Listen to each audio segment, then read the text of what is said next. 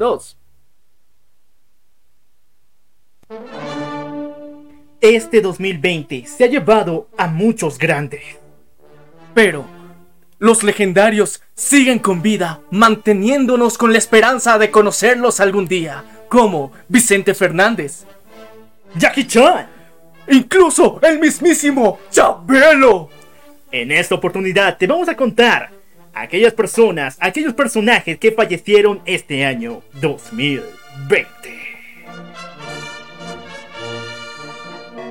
Bienvenidos a La venganza del troll. un espacio para los geeks, Para los frikis. para los otakus Para los geeks. y para todos aquellos que creen en la ciencia ficción. Y a todos, que la fuerza los acompañe. Y los destruya. Dale play a esta cosa.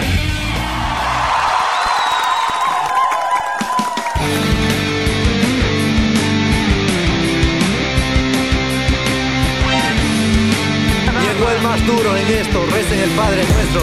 ¡Ah, ese sí es un buen programa! Muy buenos días, buenas tardes, buenas noches, buenos viajes trascendentales, buenas fumadas poderosas, buenos topos para ti, también para mí, y buenas waifus para todo el mundo. Yo soy el Loco Y yo soy. Minion. y esto es... La venganza del troll. Hola, ¿cómo están chicos? Iniciamos nuevo mes, el mes de noviembre.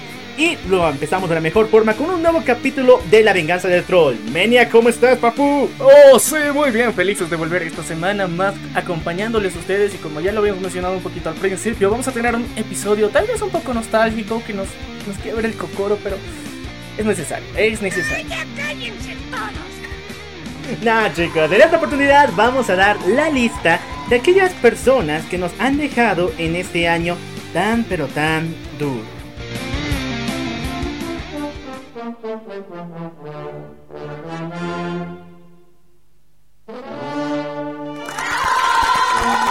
Como ustedes saben chicos, a comienzos de este mes de noviembre se vive dos festividades muy importantes. La primera es Halloween vilmente obligada por los gringos para todo el mundo y la segunda es Día de Muertos, que en diferentes países como en México y en Bolivia lo celebramos de muchas formas. Principalmente aquí en Bolivia tenemos una tradición que es la mesita, en la cual ponemos una especie de panes transfigurados en diferentes formas y tamaños que dan la bienvenida a las almas que vienen a este lado del charco. Y es muy bonito estar acompañándoles un poquito con esta tradición que se tiene aquí. Sé que en cada eh, ciudad y cada país de Latinoamérica en general hay una celebración parecida con diferentes características, pero nosotros en esta ocasión les vamos a compartir un poco de nuestra cultura en lo que refiere a armar la mesa y vamos a prestarnos el pan de muertos mexicano para celebrar precisamente a todos aquellos caídos. Mmm, huelo muertito. Y en esta oportunidad les daremos la lista de personas que nos han dejado que eran muy importantes para cultura pop y para cultura en general. Pero ahora sí, volvemos al ritmo tradicional del programa, porque tenemos que recordarles qué tenemos en nuestras redes sociales. Oh sí muchachos, cada semana les traemos las mejores novedades para todos ustedes y precisamente nuestro Facebook está lleno de contenido sabroso, ricolino, porque todos los lunes tenemos a Full Metal Panic. Eso, los miércoles se vienen con una guitarra super poderosa, porque le pertenecen a... Detroit Metal City. Me olvidé. Ay, por si acaso, soy el pendigo marrano. Solo pienso en movies. Pero los martes tenemos una historia alucinante, el cómic de Sandman, el cual está llegando a su final. Así es muchachos, si no te quieres perder ninguno de los tomos que ya están publicados dentro de nuestra página de Facebook, date una vuelta y vas a encontrar ahí absolutamente todos los tomitos completitos para ti. Y los viernes son de super estrenos porque se viene el aventurero legendario. Hablamos de... Don Machi. Tercera temporada, oh sí. Bueno, pero si tú quieres fotos, quieres ver cómo somos realmente, cuántos granos tenemos en la cara, tienes que ver nuestro Instagram, que también tiene unas cuantas recomendaciones de lo que puedes ver en la semana en materia de videojuegos, cómics, anime y muchas otras cosas. Y si tú eres amante del humor negro, de tan negro que escuchas que rapea y que dice Wakanda Forever, de ese humor, simplemente pásate por nuestro Twitter porque vas a encontrar cosas geniales que no salen en ninguna de nuestras otras redes sociales porque son muy nenas. Bueno, si tú quieres también un espacio único que recién hemos vuelto a revivir, la Troll News llega para nuestro TikTok. Sí, chicos, tenemos TikTok, pero lo hacemos de manera diferente, no mostrando los pechos, aunque si quieren verlos algún día lo hacemos. Pero lo importante es que tenemos TikTok. Así que dense una vuelta por TikTok también. Pero si tú, muchacho, alguna vez has pensado de que la venganza del troll, estos cuates, algún día les invitaría, aunque sea una mísera, mísera taza de café, porque son tan chingones, pues ahora lo puedes hacer gracias a la plataforma de Coffee, enviándonos un café simbólico hacia nuestra viciada sed de café. Quiero café, quiero café, quiero café. El monstruo del café está aquí, perras. Y bueno, ahora sí, entramos en materia. No olviden que somos de Bolivia para todo el mundo y que este espacio inicia con las noticias del mundo de los cómics, videojuegos y muchas otras cosas. Así que vayan por los cómics de Deadpool Mata al universo Marvel, en los de Harley Quinn y quémenlos porque son inmundos. Y vamos a hablar de buenos cómics aquí en el programa.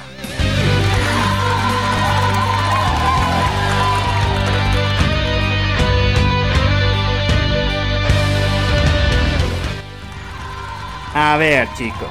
Recordemos que Disney quiere monopolizar el mundo. Disney controla el precio del petróleo. Disney sabe cuánto vale tu alma y seguramente va a quitártela o no.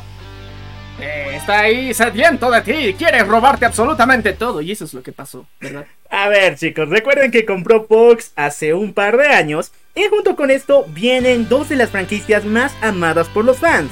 Ellas son Alien y Depredador. Por mucho tiempo se vino especulando que querían verlos en el UCM o incluso en los cómics de Marvel. Y parte de este sueño mojado puede hacerse realidad el próximo año, ya que varios artistas se han unido a Marvel para crear portadas originales de los mayores héroes de la Tierra contra estos dos malditos engendros. Oye, tengo que admitir que eso está genial, se ve brutal y por lo menos estamos viendo algunas referencias interesantes y nos damos cuenta que estos artistas son buenos conocedores de cómics.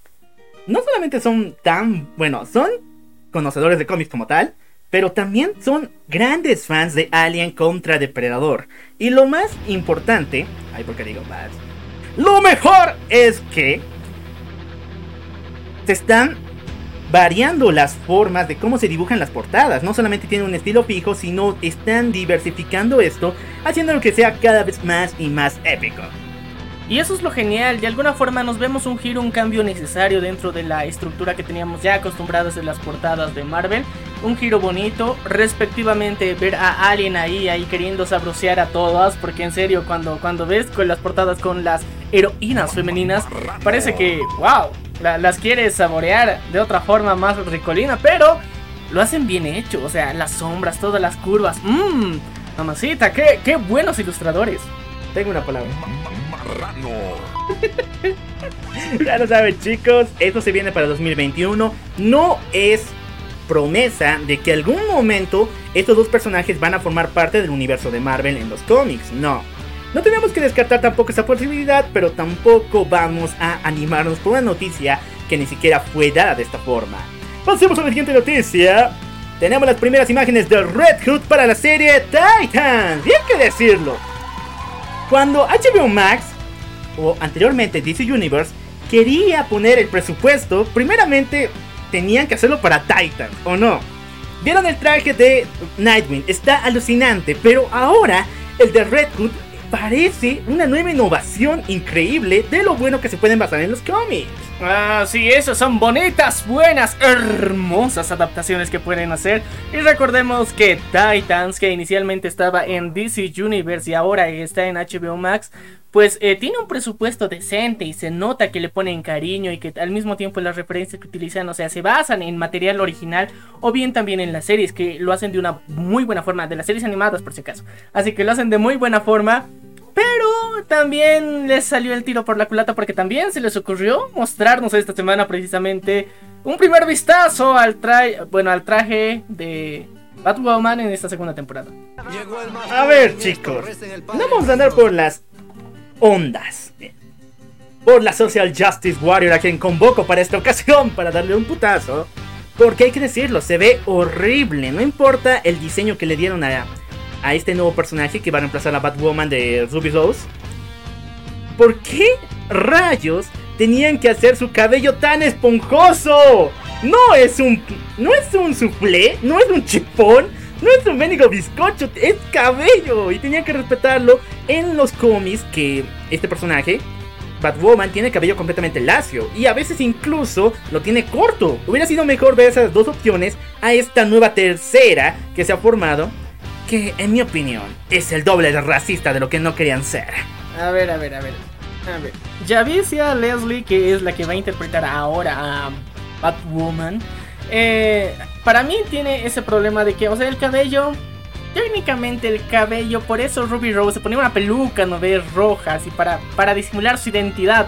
Pero aquí vemos como la pendeja, o sea, aparte ya, digamos, ya está bronceadita y todo lo que quieras, ya e, es descendencia africana, ya ok, hay muchas personas con ascendencia africana. Luego le pones el cabello más de remate, entonces ya las facciones cuadran y ya pierdes ese toque de identidad secreta. Y ese es para mí un problema que se puede ser. Puede ser ya todo, todo lo inclusivo que quieran. Y esta vez DC se puso a, a poner a los personajes más oscuros. Y definitivamente ya a Leslie encaja en ese patrón.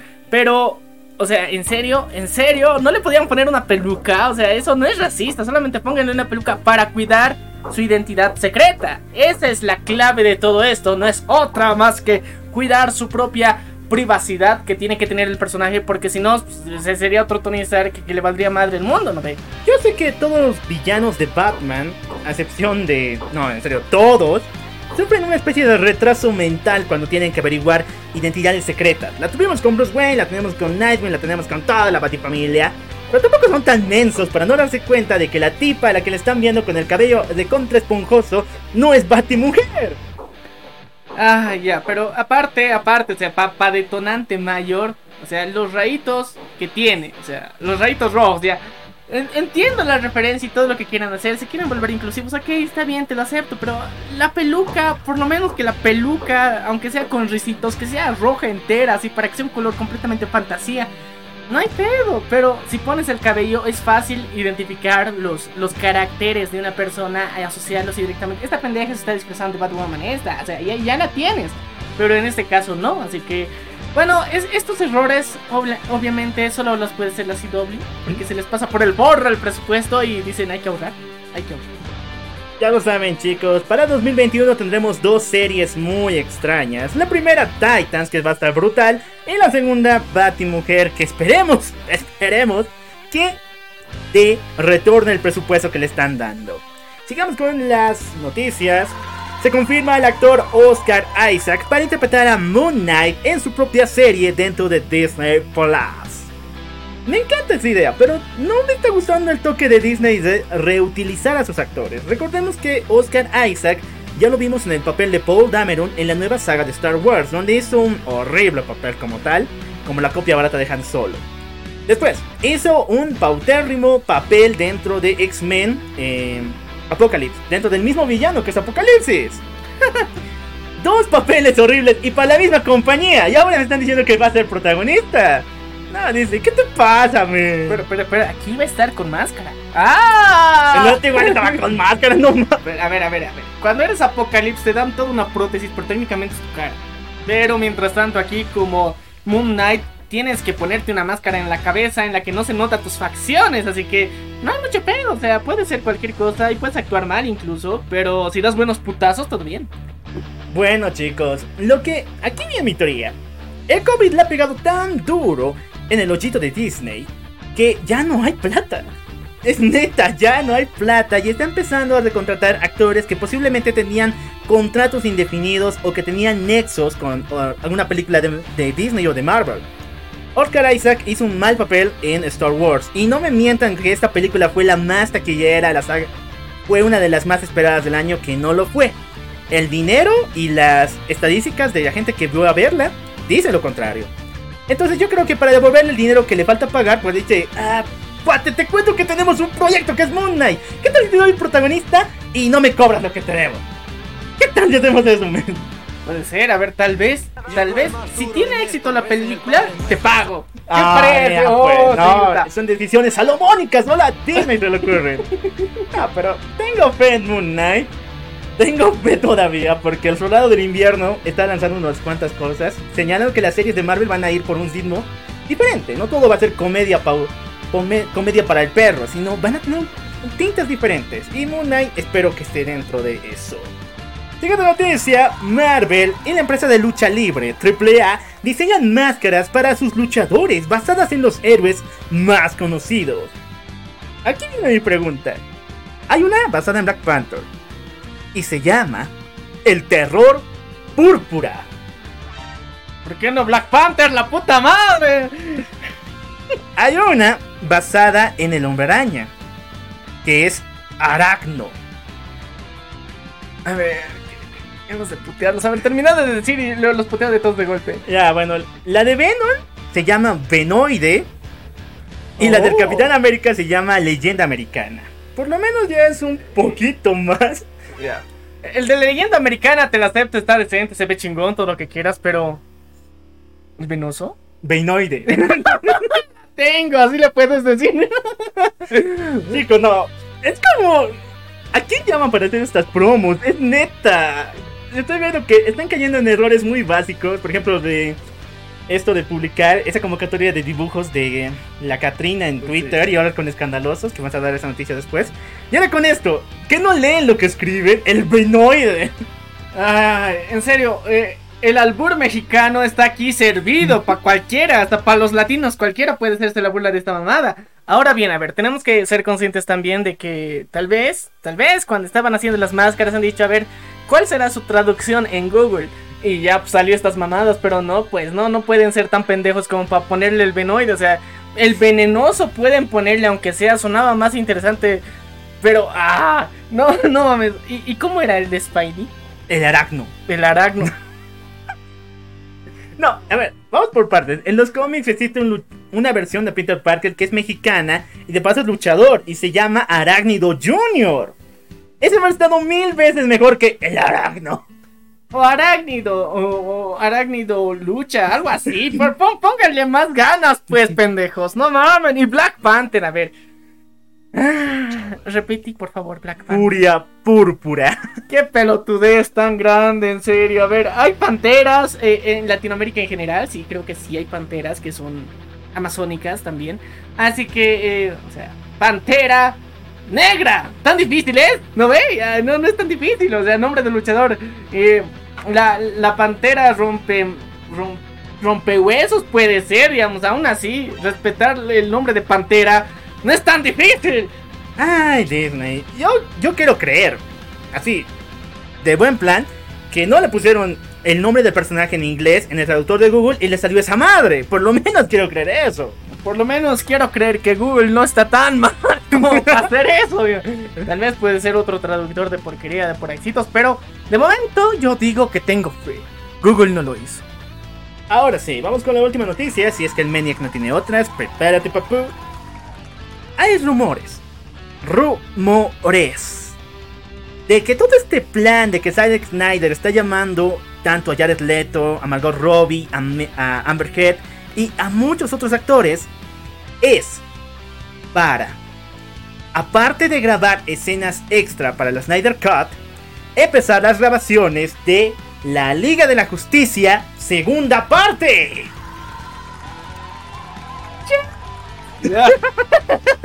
Espera, espera.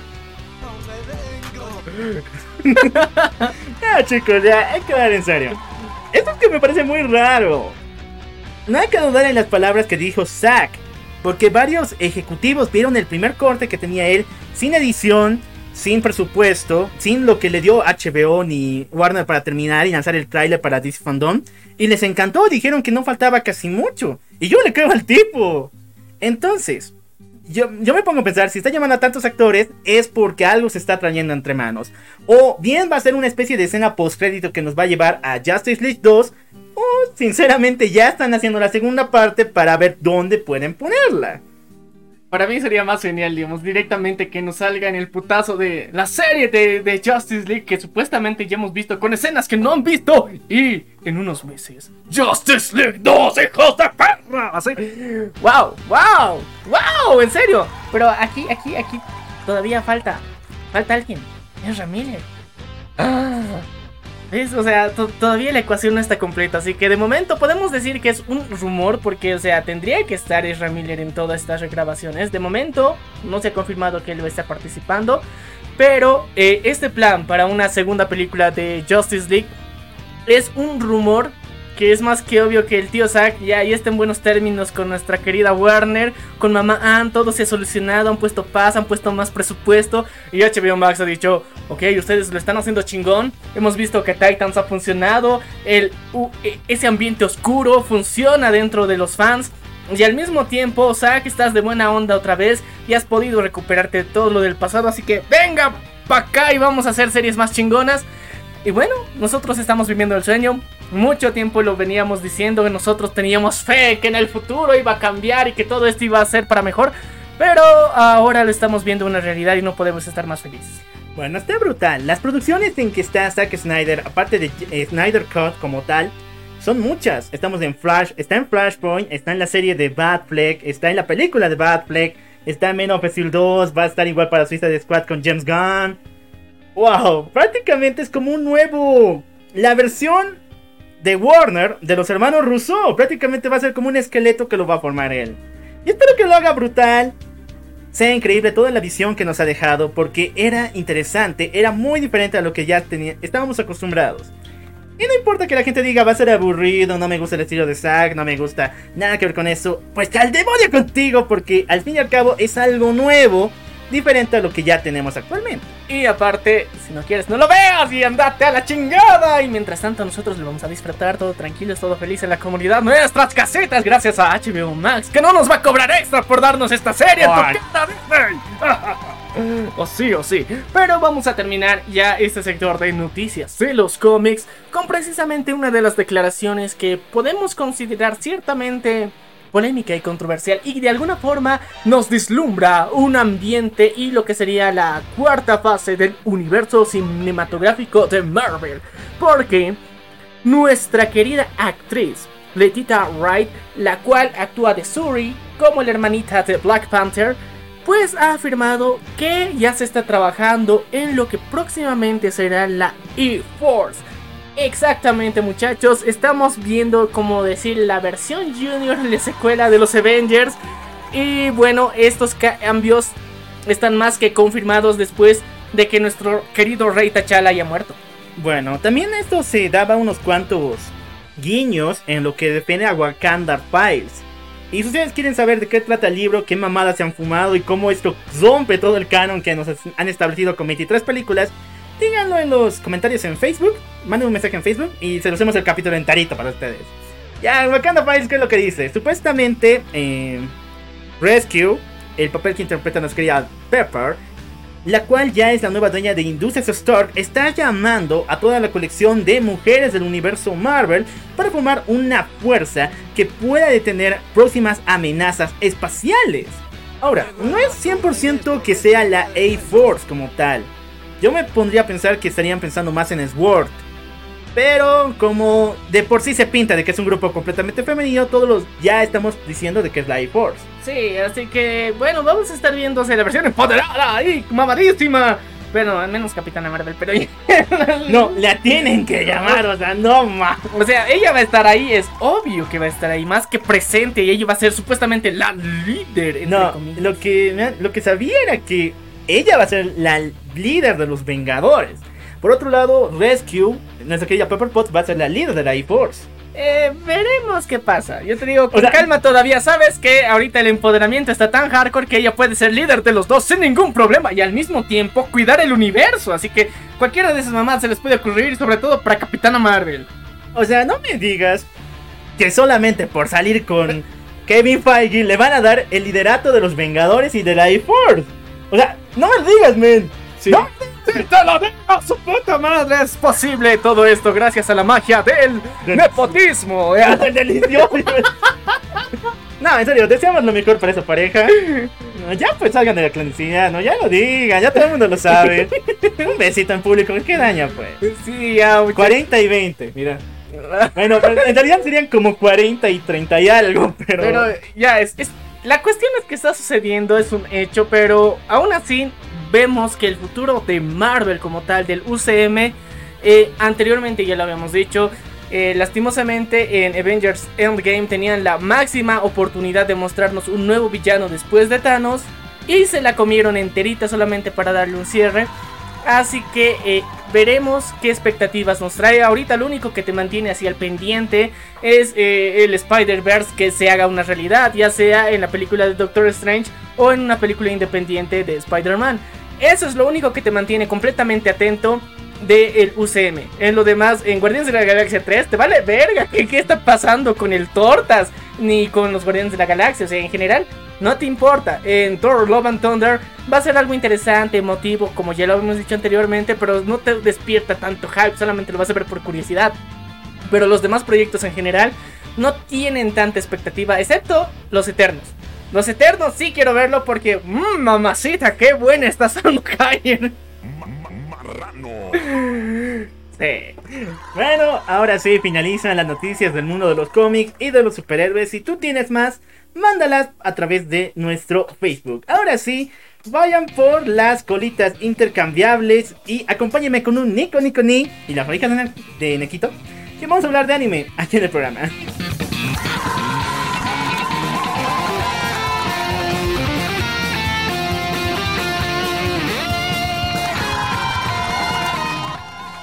Ya chicos, no me quiero ganar sus patadas, pero la historia continúa. Hablamos de Kaguya Love is War. Saben que este año justamente ha golpeado duro a los fans que esperaban ver a nuestro querido Ishigot con enamorada, siendo feliz y teniendo hijitos porque es un gran personaje. Pero digamos que al mangaka le vale pepino eso. Sin embargo, hay una esperanza de llorar, seguir sufriendo, porque ya se confirmó una tercera temporada de Kaguya Love War y también una ova en la playa. En el mar la vida es más sabrosa. En el mar no hay friendzone. Ya, no, chicos, ya me tengo que dejar de dar spoilers, la madre. Es que fue brutal, fue brutal. Anda viene para 2021 y yo tengo que volverlo a decir. La ova en la playa. Creo que es el nuevo cliché de Japón, ¿no? O sea, todo el mundo se quejaba. Capítulo en la playa. Capítulo en la playa esto. Incluso ya Steven Universe y otras, otras series estaban empezando a copiar lo mismo. Pero ahora viene el- la nueva moda, ¿no? La ova. La innovación que es la ova en la playa. Como si fuera la gran cosa. Pero es chistoso, en serio. Antes, digamos, los episodios que eran festividades o viajes lo hacían dentro de la serie. Pero ahora lo sacan y hacen una ova aparte. Y la venden más caro y dura al mismo tiempo que un episodio. Así que estas mamadas solamente se les puede ocurrir a los japos. Y saben que nosotros vamos a comprarlas. Así que. ya lo saben. Kaguya Love is War viene para el próximo año. Preparen los pañuelitos porque se adapta justamente esa parte que les estoy diciendo. Pasamos a la siguiente noticia. Tokyo Babylon para 2021. Para 2021. Clamp es uno de los grupos de mangakas que yo más adoro. Si pudieras decirlo en cada capítulo, lo, lo señalo porque me fascina todos sus trabajos. Y Tokyo Babylon es uno de ellos. La historia nos habla acerca de Subaru y la familia Sumeragi, la cual se encarga de resolver problemas espirituales, pero para el gobierno japonés. ¡No mames! ¡Se le entró el chamuco al presidente! ¡Hay que liberarlo! Más o menos por el estilo. Es como si uniéramos Inuyasha con eh, Ghost in the Shield. Uniendo ambas series de anime, ahí te sale Tokyo Babylon. Es brutal, es increíble, es mitad policíaca y mitad sobrenatural. Oye, eso. Eso me recuerda a Supernatural. Hace ver chido ya. Y no sé chicos, me- a mí me encanta. 100% recomendado el manga y espero que den una buena adaptación para esta próxima historia. Lo que sí sorprendió a muchos fue que esta semana se confirmó la adaptación a anime del manga de Goku Shufudo. Goku Shufudo para 2021. Es la historia, escúchenla, escúchenla, de un ex líder yakuza que ahora vive sus días como un simple amo de casa. ¿Ya? Y, o sea.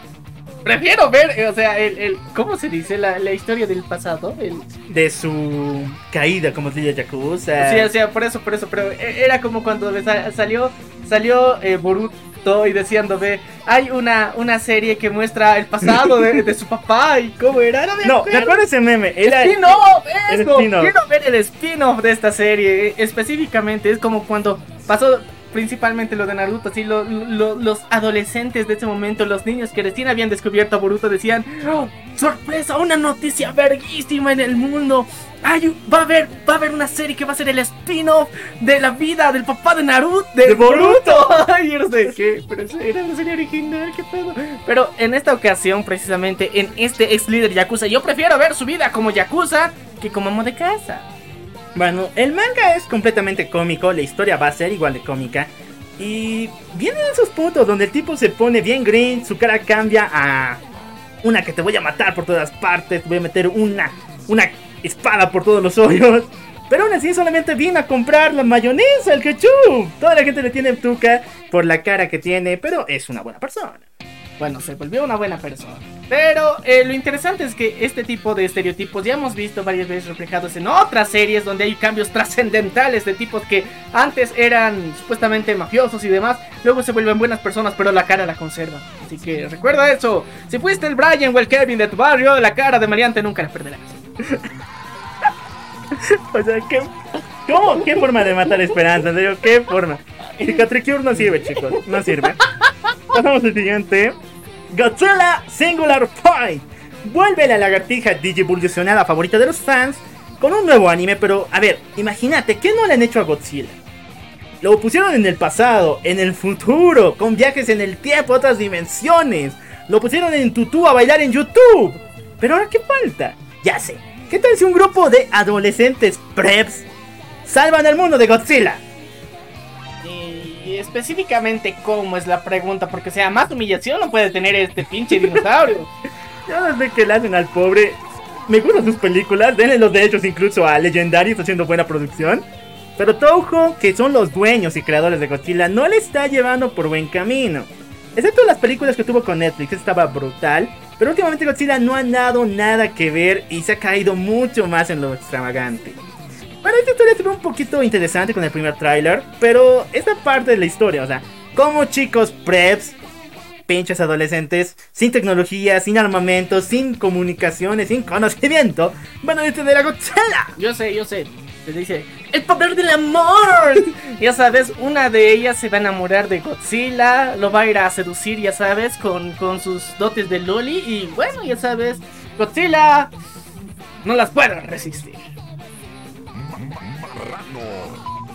A ver, y es justamente lo que pasó esta semana, porque me enteré de una loca que se casó con Godzilla. Ah, Sí, esta tipa, como ustedes saben, en Japón todo el mundo se puede casar con lo que sea. Se casó con este personaje en el registro civil y actualmente vive una luna de miel fascinante viendo sus películas a cada momento.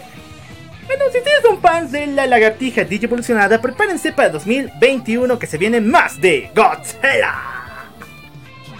Siguiente producción se viene Eden de Netflix para 2021. Eden es la primera producción japonesa de Netflix en el mundo del anime. wow. O sea, todo el mundo preguntará cómo rayos funciona esto. Yo he visto un chingo de animes de Netflix hechos por Netflix, pero ustedes están diciendo que es la primera. Es que estos animes no están siendo producidos en Japón, no están eh, eh, contando una cantidad de personas japonesas que trabajan en ellos. Estos animes que ha producido Netflix realmente son producidos allá en sus estaciones de Estados Unidos. no mames. Entonces, esta sería la primera producción en Netflix, Japón, en Japón, con japoneses totalmente. Está bien, está bonito. Al menos de alguna forma estamos viendo ese cambio y ya hemos visto la hace algunas semanas lo que era esa película Neverland, no me acuerdo qué se llama. Promise Neverland. Promise Neverland, que eh, hicieron su live action, su tráiler está brutal. Y que está hecho por japos, de japos. Y su live action, o sea, respeta todo. Ya lo había dicho anteriormente, así que yo creo que esto va a volver a suceder. Bueno, ¿de qué trata Eden? Es una serie que mezcla la, animación tradicional con el CGI. Supuestamente en un mundo donde los humanos ya no existen, las máquinas han empezado a gobernarlo todo. Pero una de estas ha encontrado a una niña humana recién nacida y la cría como si fuera una máquina. Está brutal, la idea me gusta, se parece demasiado a Overwatch, si es que han jugado el juego. Pasa la misma situación con uno de los personajes, el tanque por si acaso que no me acuerdo su nombre. Pero es casi la misma historia. Encuentra una niña y la cría como máquina y la chica se cree que es una máquina pero tiene sentimientos y toda esa madre. Y es fascinante. Y me gustaría verlo expandida en esta historia. Ya saben, para 2021. Y también se viene Tenku Shinpa. Ya estaban hartos del Moe, los Isekais y esas mamadas. Pues prepárense porque ahora se viene una historia gore policíaca como las que nunca se han visto en varios años. Tenku Shinpa nos cuenta la historia de un asesino serial que se metió con la persona incorrecta. Una chica adolescente que desde entonces ha criado toda su vida para dedicarse a ser una policía que ponga fin y de cabeza, de cuello a ese desgraciado. Oye, pues, es como toparte con tu peor enemigo a propósito. Nah, pero cuando era adolescente le hizo pasar un horrible momento. Pero, o sea, le das razones para que te siga, no mames. Es, como si, si Light hubiera entrenado a L. a- algo así, digamos. o sea, el- Oh, eso, eso sí pasó. Chicos, ¿qué pasó ya? No, pero me encanta, o sea. La primera parte va a estar llena de momentos gore horribles de este maldito loco que tiene una apariencia como de Jason. Y de paso descubrimos que no es el único, porque hay varios tarados que utilizan la misma máscara, el mismo modo de asesinar. Entonces esto se vuelve mucho más grande. Y esta chica que con todo ese odio, todo ese rencor por la mala experiencia que ha vivido, está dispuesta a darlo todo para darle casa a estos malditos. Ya, qué interesante. Vamos a ver eh, cómo le dan cuello a un montón de asesinos. La nueva justiciera, la potra empoderada asesina de Tokio. Va a estar chingón. Porque, a ver, los japos lo hacen diferente, lo hacen brutal, en serio. Ahí demuestran que de verdad las mujeres tienen esa capacidad de darte cuello sin piedad. Así que ya lo saben chicos, se viene Tenku Shimpa para el año 2021. Maniac, ¿tienes alguna otra noticia? Del mundo del anime de momento no, así que vamos a irnos a la siguiente sección. Vamos a listo los controles y no los consoladores, porque hablamos del mundo gamer.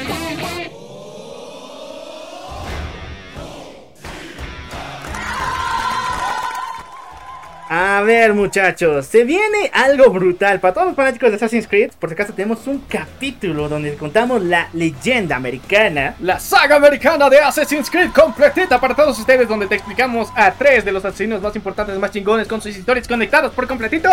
Así que búsquenlos scrolleando después de escuchar este episodio. Ya, pero lo importante con Assassin's Creed es que no solo eh, nosotros estamos locos por él, sino también Netflix, el cual acaba de confirmar la realización de una serie de Assassin's Creed para su plataforma. ¡Oh, yeah, muchachos! Al fin vamos a ver algún trabajo, esperemos que lo hagan bien, sea una buena adaptación. Nos damos cuenta que cuando Netflix trabaja en adaptaciones que son eh, de épocas medio que medievales o antiguas, lo hace decentemente, lo hace interesante por lo menos. Así que esperemos que sea una bonita, no como la película que era algo futurista bien extraño, pero es otra teoría muy larga que algún día tal vez contaremos. Pero en esta ocasión, Netflix así, realizando la saga de los asesinos desde la mitad por lo menos, desde la versión que aparecen ya en Inglaterra y no desde los orígenes orígenes porque sería muy complicado de contar al principio, pero que nos muestren eso, va a tener acción, víscera, sangre, un montón de gore y bueno, alguna que otro momento ricolino. Bueno, va a estar bien. Es Netflix, es Netflix, ya. Pero por si eso ya aparecía en el guion, aparecía en la tapa del guion. Sí. Momento ricolino tanto. Ahora chicos, ¿qué es lo que queremos ver en esta adaptación? Aquí levantamos el acta. Querido Netflix, La venganza del troll dice que quiere ver en la adaptación de serie de Assassin's Creed que adaptes el primer juego sin meterte tanto en esa mamada del Animus. Nosotros contamos la historia de Assassin's Creed, la leyenda americana, la saga americana, sin el Animus porque esa madre mata los sueños y esperanzas, mata la continuidad de la historia. Así que eh, recomendamos que primero para introducirnos en el universo de Assassin's Creed, por favor adapta la primer, el primer juego de la forma más tranquila y pasiva posible en la que hizo el mismo juego sin explicarnos demasiada cosa y a medida que avanzando nos iba complicando la existencia. Así que para la tercera temporada tal vez revelas el ánimos así todo tranqui como ya las personas van a decir ya que venga la cuarta no importa el ánimos. Todo tranqui, pero en la primera porfa no porque en serio muchas personas ya no van a ver la segunda temporada por culpa de eso. Ahora, aquí sí tienes carta blanca, así te la pongo así para que después no digas, es que no me dieron cómo meter inclusión. Aquí sí tienes carta para meter inclusión. El primer juego nos habla de Altair, un personaje eh, de Jerusalén, que es propio de allá, es hebreo como tal, que está defendiendo su tierra del avance de los islámicos.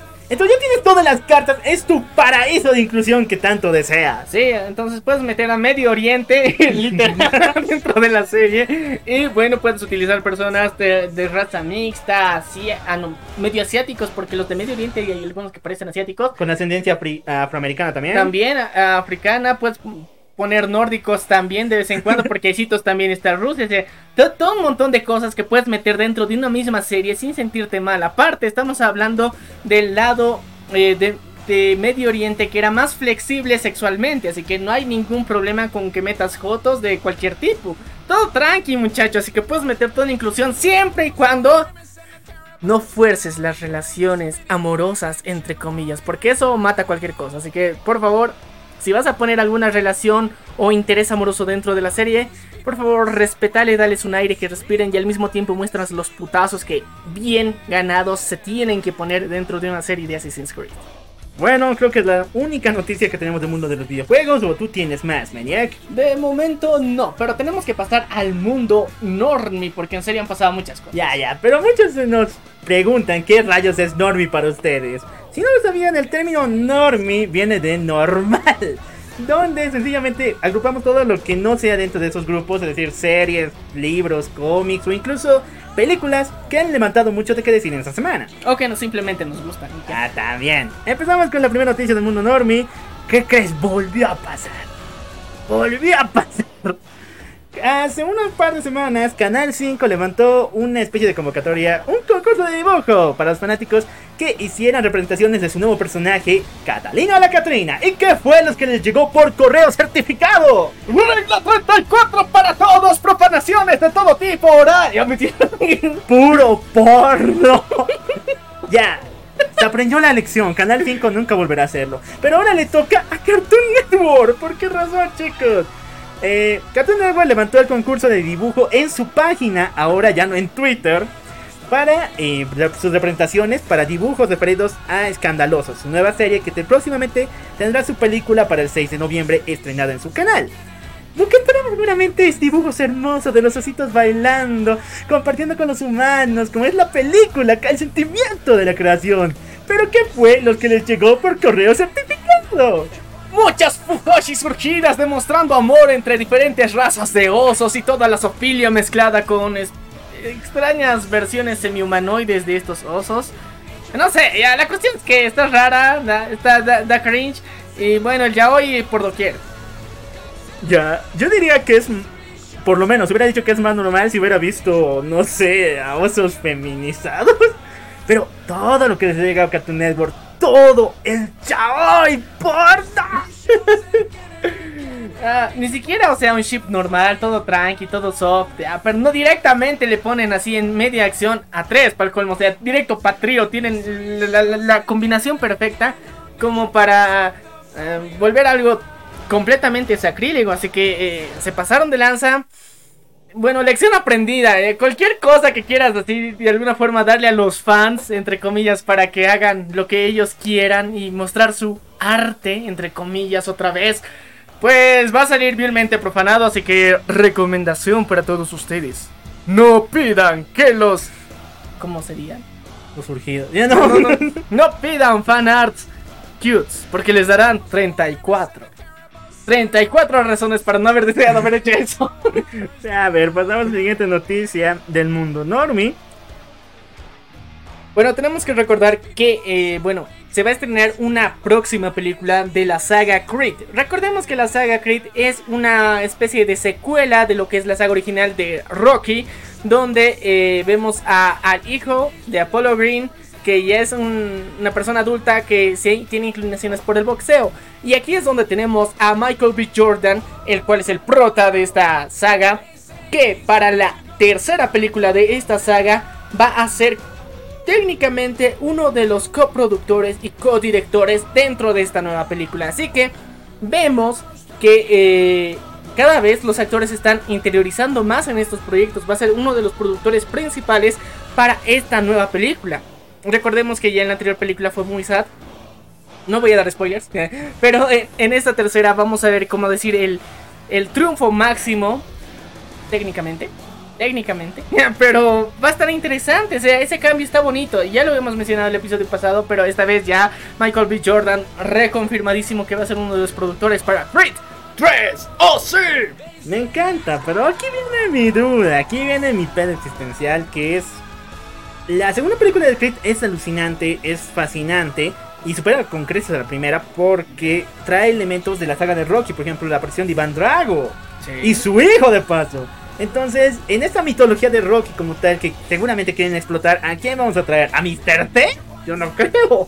Ah, es una opción. Es una Al opción. hijo de Mr. T, a Mr. ETTT. Ya, pero puede ser, digamos, a Hulk Hogan sigue vivo. Ah, podemos traerlo otra vez. Ah, sí, o sea, pues, mira. eh, Él tiene que aparecer, sí o sí, pero y- y yo más allá, digamos, de, de qué estrella pueda aparecer, me parece más interesante que él se está interiorizando más como personaje más, porque aparte, digamos, de que lo va a interpretar, va a poder tomar decisiones creativas para ver, darle un giro diferente y basado, digamos, en cómo él se sentiría si fuera él en la vida real.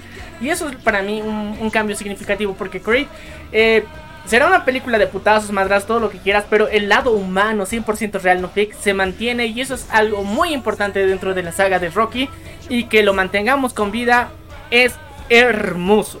Y vamos a pasar a otra noticia también que, bueno, a algunas personas les ha puesto triste, otras muy felices, no lo sé qué decirlo, que eh, es la última temporada de nuestra bruja adolescente favorita, Sabrina. ¡Oh, sí! Porque las aventuras de Sabrina, bueno, ¿cómo, cómo, cómo es? Las oscuras aventuras de Sabrina.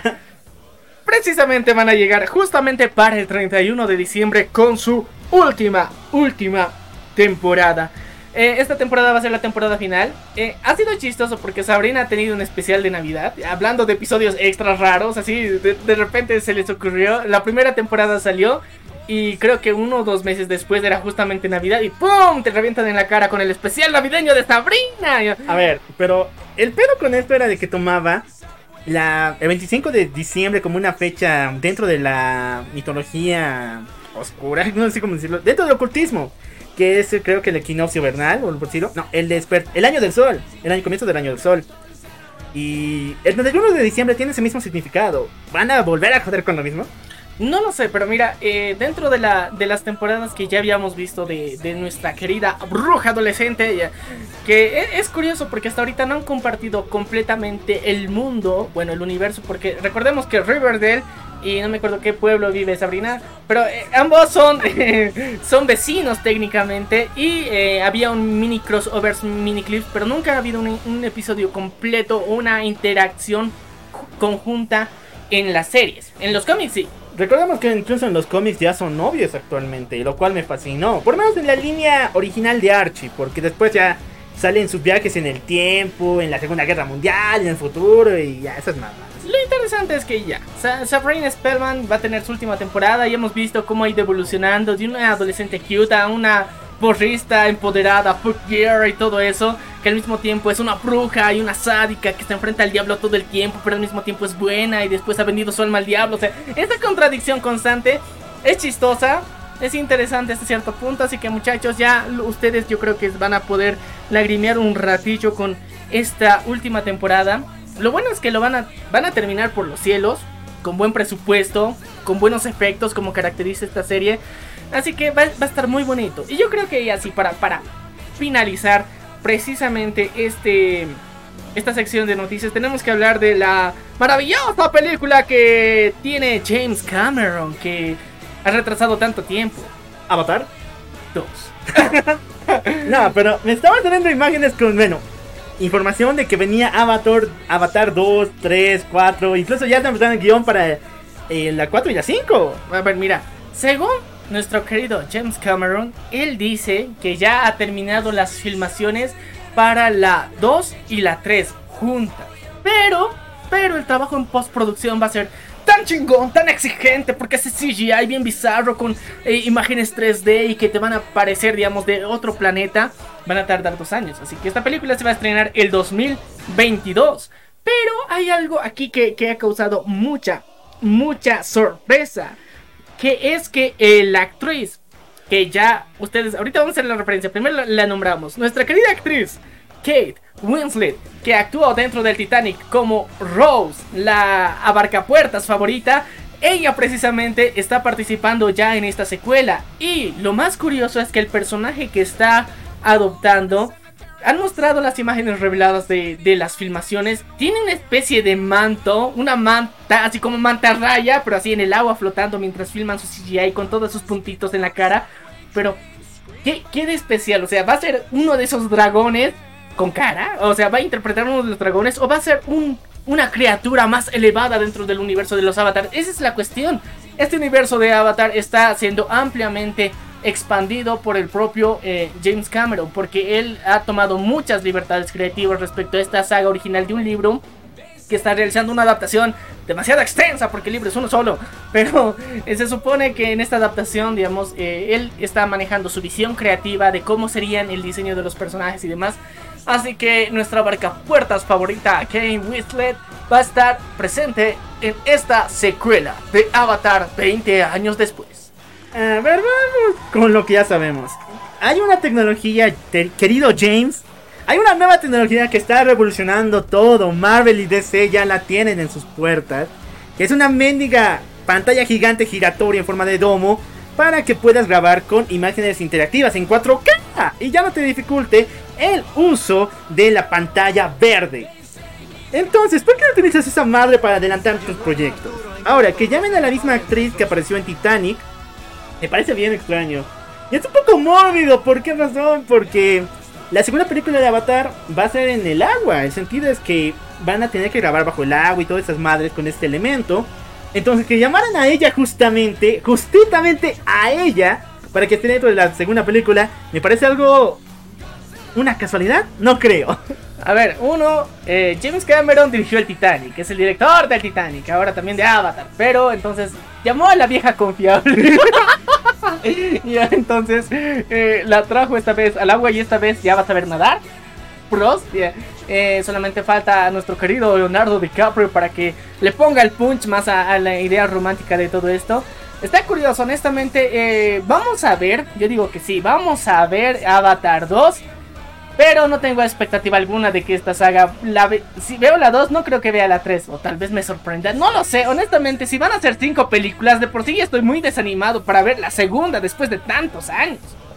Bueno, hasta aquí llegan todas las noticias del mundo de el mundo geek en general. Y ahora sí.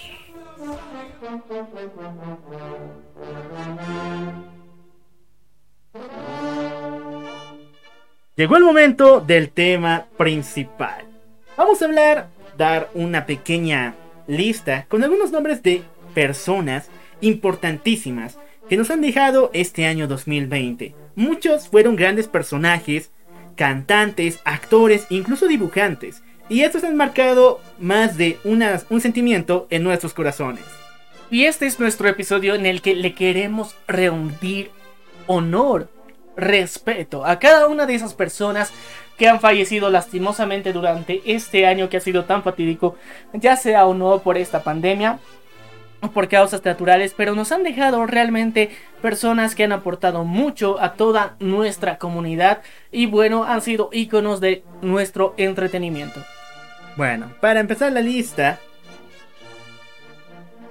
vamos con un viaje al pasado. Vamos a hablar primero de Janet Dubois. Si no la conocen, Janet Dubois interpretó a Margaret dentro de la milenaria serie Good Times. Good Times era como la precursora de las sitcoms que veríamos muchos años después, como es el caso de Friends, Stanfield, Big Bang Theory y muchas más. Good Times era alucinante, contenía un cast de personas afroamericanas en su mayoría que brutalmente entraban a tu casa y no la robaban. no, qué malos Sino te llenaban de risas y emociones. Y principalmente Margaret funcía el personaje de, de, madre de familia, siempre destinada a ser la voz de la razón para sus demás, eh, para los demás miembros de la familia. Sin embargo, este año tuvo que dejarnos por complicaciones muy severas con su salud y también por la edad, porque ella ya tenía más de 80 años. En varias declaraciones se ha dicho que Janet Dubois es una de las primeras precursoras en ayudar a que esta malla de alejamiento de las personas afrodescendientes en el cine o en la televisión dentro de Estados Unidos se empiece a quitar. Pero de buena manera, no como lo hacen esos mendigos de Twitter. Bueno, a ver, eh, ha sido una de las actrices más icónicas y representativas, principalmente en esto que son las sitcoms, porque esto ha dado paso a todo un género que hasta ahorita es ampliamente explotado. Y si no fuera por estas series como The Good Times, no tendríamos lo que ahora hemos conocido. Así que su valor y aporte a la historia y al entretenimiento en general es bastante significativo. Y aparte, mostrar este cambio hacia las personas afrodescendientes de una buena forma, de una forma en la que no se siente forzada, sino simplemente es una persona común y corriente que está ahí y no tiene que estar por alguna razón eh, necesariamente de hacer justicia o de que no sé, un algo muy forzado como generalmente lo vemos. Victimización. Victimización, por ejemplo, que sea la empleada como generalmente a veces lo ponen también los gringos. Entonces, este era un aporte significativo, así que esto ha apoyado demasiado a lo que sería el movimiento Black Lives Matter al mismo tiempo y fue uno de los movimientos que también le rindieron un gran homenaje. Hasta la vista, Janet Dubois. Esperemos que te encuentres en un mejor lugar. Ahora sí, vamos con el siguiente, James Lipton. James Lipton es uno de los mayores periodistas en lo que refiere a espectáculos. Principalmente es el precursor de la, del estilo de entrevista que nos gusta manejar al Maniac y a mí. Eso me pareció muy curioso porque escuché sus entrevistas en su programa El lado oculto de los artistas, donde es una charla normal, pero poco a poco con sus conocimientos de psicología dan una visión muy pero muy específica de qué es lo que pensaban tus artistas favoritos, de cuál era su personalidad o sencillamente qué quiénes son realmente. Y su estilo era brutal, era alucinante, era como el James el James King del, del estilo periodístico de entrevistas. Me encantó su programa, estuvo brutal, nos inspiró demasiado a mí y al Maniac para hacer las entrevistas que les ofrecemos con, eh, con artistas, con dibujantes y muchos otros. En serio, eh, para nosotros es una gran inspiración y sobre todo yo creo que ustedes lo han visto reflejado en muchas de las entrevistas que tenemos y bueno, también el... Bueno, la amistad que llegamos a tener con la mayor parte de nuestros entrevistados que eh, gracias a seguir el ejemplo de estas personas hemos podido generar esto para que todos ustedes puedan conocer también a estas personas y se interesen por su trabajo. Bueno, ya lo saben. Primero vamos con recomendarles la serie de Good Times. Hace tiempo, bueno, tenía que hacerlo, pero se me olvidó. La serie de Good Times, muy buena. Véanla, creo que está en Amazon Prime. Y la de James Lipton, que es el lado oculto de los artistas. Que es un programa de entrevistas fascinante. Ahora vamos con el siguiente. Max von Sydow. Sí, este personaje tiene algo muy muy curioso. Todos los personajes que ha interpretado a sus 60 años de edad son demasiado viejos, incluso más viejos de lo que él era. Llegó el más duro en esto, recen el Padre Nuestro. no mames, estás pasado, cabrón. A ver, ¿cómo expresarlo? Mm, este personaje le gustaba interpretar a eh, personajes que tuvieran esta característica de siempre ser los mayores en una producción. Lo vimos como el padre, el reverendo dentro de la película del exorcista donde tenía que interpretar a un hombre que ya tenía alrededor de 70 años, pero él solamente tenía como 40.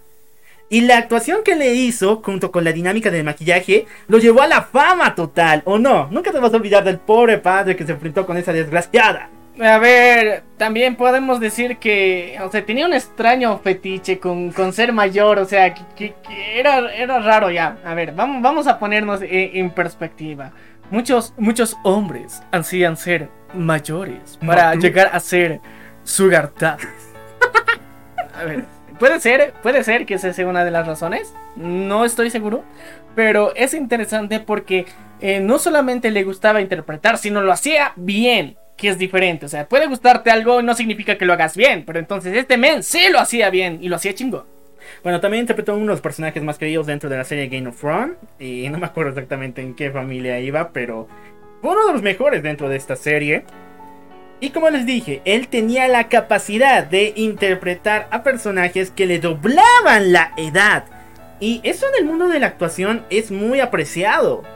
Principalmente porque varios cuando interpretan a viejitos o a personas de tercera edad no saben cómo hacerlo. Les faltan esos detalles que los hacen pulcros, estas dificultades al caminar, para hablar, esas expresiones que la gente tiene. Y él tenía el don, el don de interpretar a personas de esta, eh, de este estatus de edad. Y sí, es bastante complicado porque recordemos las fallas físicas que a veces llegan a tener a los mismos tics y al mismo tiempo tienes que adecuarte a lo que es eh, el vocabulario de, acuerdo a la generación que perteneces, porque el vocabulario de los abuelos que han nacido en los 40 no es el mismo que el de los 50 o que el de los 60, así que hay una gran diferencia generacional en todo esto. Así que el trabajo era excelente, uno de los más reconocidos, El Exorcista. Lo hizo genial, lo hizo brutal. Y bueno, esa pinche niña lo vomitó. Ya, ya tenemos tres recomendaciones. Y la tercera es El Exorcista, con el papel de El Sacerdote, interpretado por Max von Sydow. Sigamos todavía con la lista que nos duele. Mientras más bajamos, más nos duele. Y este actor es muy importante para mí. Kirk Douglas. O en mi corazón siempre va a ser Espartaco. Por mucho tiempo vi esa película. Cuando era niño me encantaba. Para mí ese era mi Goku. Ese era mi Superman cuando era niño. Cuando no conocía casi nada. Ese tipo era el héroe perfecto. Cómo lo interpretaba. Era fascinante. Un esclavo que salvaba a otros esclavos para que pudieran unirse y vencer al imperio malvado. Dios, desde ahí parten todas las mejores las ideas, ¿no? Desde ahí parten las mejores historias. ¿Y quién más que el señor Kirk Douglas para interpretar a Espartaco, el líder de los gladiadores, el líder de los esclavos? Bueno, este personaje tiene igual una, eh, una hermosa carrera detrás de él. Se convirtió en uno de los galanes más apreciados dentro de Hollywood y por mucho tiempo siempre estuvo metido en el apoyo a las personas con un eh, a las personas que tenían pocos atributos sociales es decir eh, personas muy introvertidas. Él tenía fundaciones dedicadas a ayudar a estas personas y a estos niños en principal para que pudieran desenvolverse y mostrar sus dotes actorales y artísticos. Bueno, es tan importante el aporte que ha realizado Kirk Douglas que también nos ha dejado otros talentos muy importantes como ser su hijo, que es eh, Michael Douglas, que bueno, lo vemos hasta ahora ya igual una persona mayor, pero que ha trabajado en interesantes series. Entonces vemos que el trabajo no solamente ha sido para sí mismo dentro de su carrera, sino ha dejado un legado muy importante que actualmente podemos ver su trabajo reflejado muy bien en las pantallas. Y de paso, si quieren, bueno, si no lo reconocen al señor Michael Douglas, es eh, Henry Pink en las películas de UCM, a Hatman. Sí, precisamente. Y aparte, digamos, ah, hay otras series que están muy interesantes que han sacado en Netflix.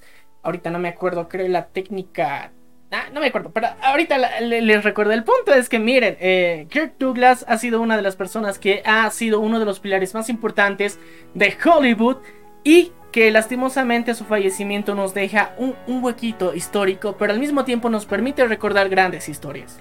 Bueno, así como lo dijo el Maniac, nos lleva a grandes historias. Una de las principales y por la cual casi ganó el Oscar como tal fue la interpretación de Vincent Van Gogh dentro de su película de su biopic.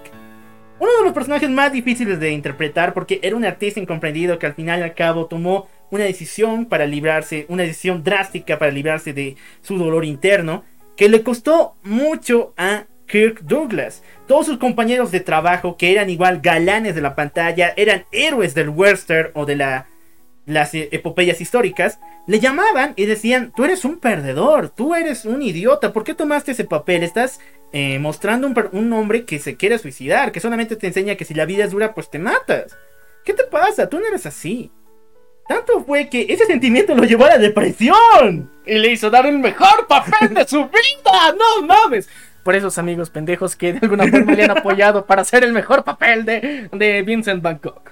Bueno, casi estuvo a punto de ganar el Oscar. Sin embargo, ganó uno póstumo a su muerte. Y se lo merecía con todo eh, el honor del mundo. Kirk Douglas, para mí siempre vas a ser Espartaco, vas a ser Vincent Bangkok, vas a ser uno de los galanes más grandes de Hollywood y vas a estar siempre en nuestros corazones. Vamos a ir a Latinoamérica porque aquí tuvimos pérdidas también muy fuertes. Antes, antes, antes, ah, antes.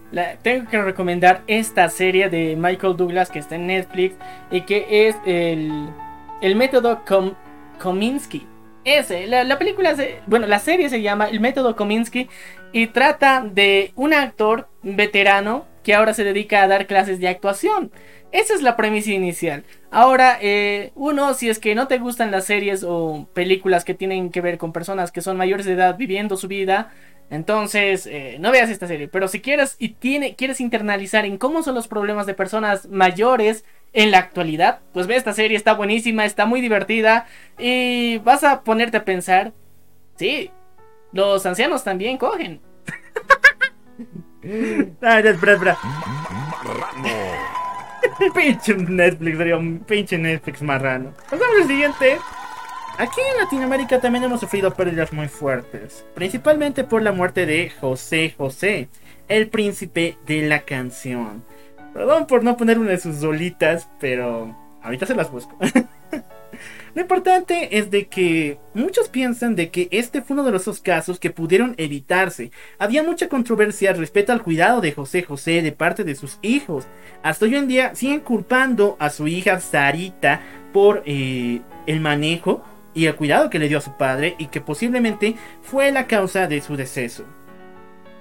Ay, bueno, a ver, hay, que decir que durante este último año en específico, sí, el fallecimiento de nuestro querido, amado y apreciado José José fue uno de los bajones muy interesantes que nos ha dado, pero también fue una de las excusas más notorias que tuvimos para que durante este año es en el que sentimos tanta tristeza, amargura y soledad, donde estábamos en plan cortavenas, sus rolitas nos ayudan a pasar el tiempo, a sentirnos mal, pero enfrascarlo dentro de esas canciones.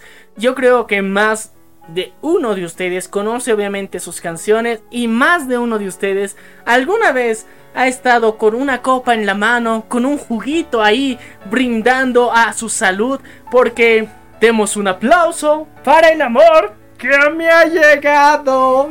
Debo dar gracias por tanto y tanto amor. ¿Ves? O sea, tienes para todos los estados de ánimo con José José. Ay, José José. Espero que tu recuerdo y las canciones que has dejado siempre nos duren para siempre. Sí, nos van a durar para siempre. Bueno, pasamos al siguiente. Esto nos lleva a España. La muerte de Camilo VI. Si no lo conocían, es uno de los incursores más fuertes en la dramaturgia y dentro de la música dentro de España en total. De hecho, él fue el primero en traer Jesucristo Superstar a ese país. Una de las obras más grandes de Estados Unidos, incluso por esta presentación, fue tildado de como, bueno, de socialista por el gobierno de Franco. A ver, eh, tenemos que hacer un hincapié muy interesante dentro de lo que ha sido Camilo VI principalmente porque eh, durante los últimos años que había transcurrido había, había participado pocas veces. Se le ha realizado un disco tributo eh, durante el año pasado eh, en versiones orquestales de sus canciones que fueron realmente magníficas por el maestro Pepe Herrero, pero eh, vimos cómo él pudo disfrutar de todos los homenajes que se hicieron en su honor. Este disco orquestal lo pudo reconocer y recibir y ganar otra vez un disco de oro. Tuvo interesantes y excelentes colaboraciones. Todo esto así agrupado en, en que ha podido disfrutar su vida. Y lastimosamente eh, falleció. Pero eh, a diferencia de muchas, muchos otros personajes, él pudo ser reconocido en vida. Eso yo creo que es uno de los, de los patrones más grandes que ha tenido. Y de hecho para un artista ser reconocido en vida es uno de los mayores elogios y uno de los uno de los derechos que debería tener toda persona famosa. Sí, eh, el reconocimiento a su carrera es muy importante. Recordemos que él es denominado también el, el, rey de la balada en español, porque él, las canciones que han hecho son un himno hasta la actualidad. Y se han hecho covers y recovers y remix, retapes, todo, absolutamente todo de sus canciones originales. Y hay que dar otro punto aparte que tal vez pueda diferenciar a Camilo VI de José José. Que Camilo VI, él escribía sus propias canciones, era autor e intérprete. Mientras tanto, José José era intérprete. O sea, lo hacía genial, pero Camilo VI tiene un peso adicional porque él mismo realizaba sus canciones y él mismo también incluso las vendía. Así que él nos ha dejado un legado muy interesante en lo que respecta a música, a canciones completamente inolvidables y también uno de sus máximos atributos que fue eh, la adaptación del musical Jesucristo Superstar que él la vio inicialmente en Inglaterra y compró los derechos para traducirla al español y cuando la tradujo la hizo de una forma tan brutal que ahora se hacen covers de la versión en español al inglés. O sea, lo hizo tan genial y tan brutal. Y bueno, otro de sus proyectos que tal vez no es tan conocido fue él realizó la adaptación al español de lo que es el fantasma de la ópera.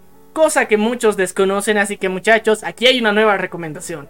Busquen El fantasma de la ópera de Camilo VI, la obra completa, como él la interpretó, hay en disco y bueno, la pueden encontrar si escarban bien en internet y es muy recomendable. Si les ha gustado Jesucristo Superstar, les va a fascinar el fantasma de la ópera. Y si no has escuchado Jesucristo Superstar, te animamos porque es una de las cosas que hasta cierto punto puedes considerar eh, blasfémicas, pero al mismo tiempo no, te muestra un lado más humano de cómo puede ser que Jesús hubiera transcurrido su paso por la tierra.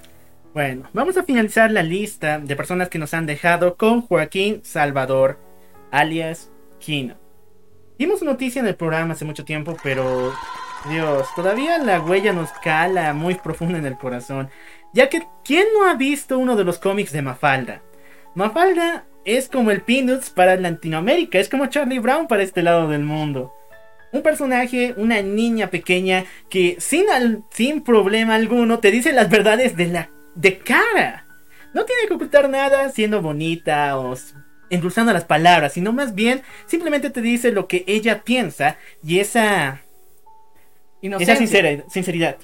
Sinceridad es muy, pero muy genial. A ver, eh, yo puedo decir que no solamente sinceridad, sino también inocencia para preguntar esas cosas. Son dos factores que hace que el personaje de Mafalda específicamente haga preguntas filosóficas super hardcore. En serio, tú en ningún viaje que hayas hecho así mental con ayahuasca, con fumadas poderosas, te has preguntado lo que Mafalda en sus cómics te dice. En cada una de sus viñetas vas a encontrar una pregunta o la respuesta a algo que en tu vida, eh, opcionalmente o er, tú hayas querido buscar esa respuesta o te hayas preguntado voluntariamente eso, está ahí una pregunta muy existencial puede ser o un problema muy social que estaba ahí presente todo el tiempo y no lo sabías. Y ese es el poder que tiene Mafalda, hacerte cuestionar de las mismas cosas que tú creías ya saber y al mismo tiempo darte las explicaciones tan cortas, pequeñas y resumidas, pero tan complejas a veces de entender. Era una de las viñetas que te ayudaba a crecer y a tener una perspectiva del mundo completamente diferente. Hay muchas personas, eh, recuerdo que en uno de estos talleres que fue la Bienal del Cartel de hace tres años, eh, daban referencias a que Mafalda era uno de los cómics que más habían leído y les había ayudado a tener un pensamiento crítico respecto al arte y al mismo tiempo de cómo dar una crítica social de forma constructiva, pero al mismo tiempo echando en cara las verdades que habían sin necesidad de que esto suene 100% polémico, porque si lo piensas bien es muy polémico, pero en realidad no lo es. Esa es la magia de Mafalda. Exactamente. Muchos se preguntan si Kino se identificaba con Mafalda o con qué personaje. En una entrevista lo respondió. Él se identificaba con Felipe. Si conocen al personaje de Felipe sabrán que es un cero a la izquierda. Era muy tímido, no hablaba con nadie, daba las peores respuestas en la escuela y siempre salía mal parado. Pero se sentía identificado con él y más bien creó al personaje de Mafalda como una especie de idealización de lo que él podría llegar a ser. Una persona segura, una persona que diga lo que realmente siente y que no tenga problema al hacerlo. Y yo creo que esa evolución es lo que vimos, ¿no? Todo el mundo aprecia a Felipe, todo el mundo aprecia a y especialmente apreciamos mucho al trabajo del maestro Joaquín Salvador por darnos esta gran historia, este gran personaje para toda Latinoamérica. ¿Por qué? ¿Por qué me haces esto? ¿Por qué hablamos de estos personajes? Época, viejo es época. Bueno, hasta aquí llegó la primera parte de este programa, porque a continuación se viene la joda. A continuación se viene algo alucinante que muy poco se les ha ocurrido. Hemos perdido a varios personajes importantes en la vida real, y le decimos adiós. Pero también perdimos a varios personajes de la ficción, a varios tarados de la ficción, a los idiotas. Y día de hoy vamos a dar una pequeña lista de estos imbéciles.